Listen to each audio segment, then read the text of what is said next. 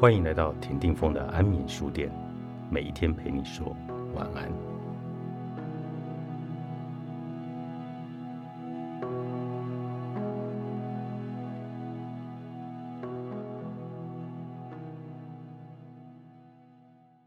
你对待情绪的方式，决定了人生的走势。任何时候，你都不要做自己情绪的奴隶，不应该使行动受制于自己的情绪，而应该反过来控制情绪。无论境况多么糟糕，你都应该努力去支配你的环境，让自己从黑暗中拯救出来。前段时间，叶子小姐失恋，于是整个社群跟着遭殃。我不得不在她洗版后一周封锁了她。我发了一则讯息安慰叶子，结果她打开了话匣子，将一肚子的苦水倒给了我。后来叶子感觉打字太慢，干脆发语音讯息，六十秒的语音，十几则连发，一边抱怨着前男友的无情，一边念着他对自己的好，听得我头昏脑胀，几次想打断他。却又不忍心。他说：“我们在一起那么多年了，打算明年结婚。”他说：“在公司加班，却被我发现出去聚会夜不归宿。外套上找到三根长头发，还有廉价的香水味。”我忍不住大吵了一架，摔了他送给我的手链。我说：“女人生来自带福尔摩斯的个性。”说谎和彻夜不归都是他的错，后悔的也应该是他。他说：“我是不是应该再问问清楚？摔东西也是我的不对，可他怎么在听到分手两个字后，却连句挽留的话都不说呢？”叶子沙哑的声音里透露着一股悲凉。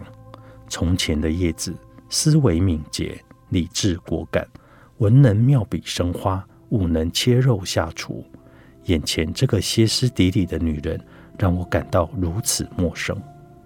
每当我们站在局外看着身边朋友的生活出现问题时，我们的智商都会占领高地，给予他们理性的分析，梳理出感情里所有的纹路。可偏偏自己成了故事的主角，情绪这根弦便会立马绷不住，扬起脸迎着生活的巴掌。当你哭得像个泪人，在别人面前求安慰时，虽然大家会摸摸你的头，替你倒杯温水，说些不痛不痒的暖心话，但这又怎么能相信呢？你因此被治愈了吗？伤口是很疼的，但是你不停地接伤疤，它就能好吗？每个人都有自己的学习、工作、生活困难、忧愁与烦恼。而成长是一个人孤独而艰难的跋涉，在若干年后，等你渐渐走出他的世界，有人提起你当年狼狈的样子，或是你反过来看看过去的自己，你会觉得当初的自己有多么的矫情，你会恨不得马上将它在你的记忆里格式化。在这个世界上，除了你自己，没有人有义务让你高兴。没有人能代替你痛苦，更没有人有足够的时间和精力来指导、督促你要怎么样的成长。没有人天生就懂得控制情绪，真正能干的人是时刻留意，不要让自己崩在一个坏情绪中。我们读了那么多的书，内心却脆弱的不堪一击。我们疯狂的依赖正能量和心灵鸡汤文，但一觉醒来，依然是颓丧的自己。我们都知道要坚强勇敢的闯世界，但经常被旁人的一句话就激起了玻璃心。从小到大，我们学过了无数知识和技能，但人不是机器，不是堆砌知识就能战胜一切。我们每个人都好像很容易就陷入自己给自己带来的情绪起伏里，随着情绪大起大落。比如到一个陌生的新环境、新的城市。新的团队，新的生活，巨大的不安使我们语无伦次，想要开口说话，却已经忘了要说什么，不知道如何表达，如何讲述，如何努力的笑，笑到都僵硬了。不过是为了掩饰自己情绪的不安。又比如失恋之后大哭大笑、暴饮暴食，然后生活没有了规律，人生没有了方向，忘记自己是从哪里来，要往哪里去，正在以什么方式努力奋斗。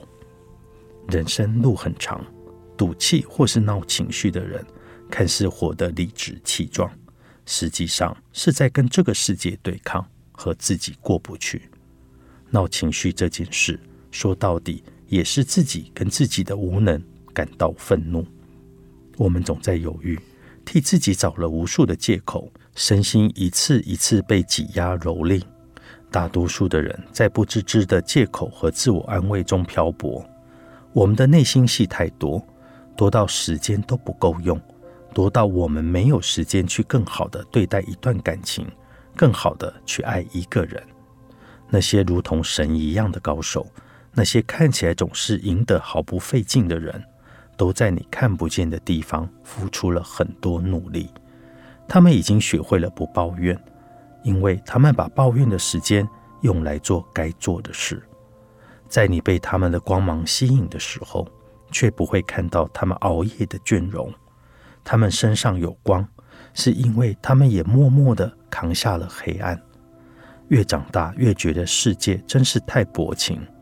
慢慢消失的依赖感和渐渐游走的温暖，失恋、失业、失去，每一件都是可以击中你的武器，都是能够刺穿你的利剑，然后。你感到悲伤汹涌而至，无以复加。可翻遍整个世界，发现好像只有自己才能够治愈自己。能控制好自己的情绪，不是一种奢望，而是一种能力。希望行走江湖的我们，早一点修成这门绝技。你不能决定出生，但可以选择人生。作者：万特特，高宝书版出版。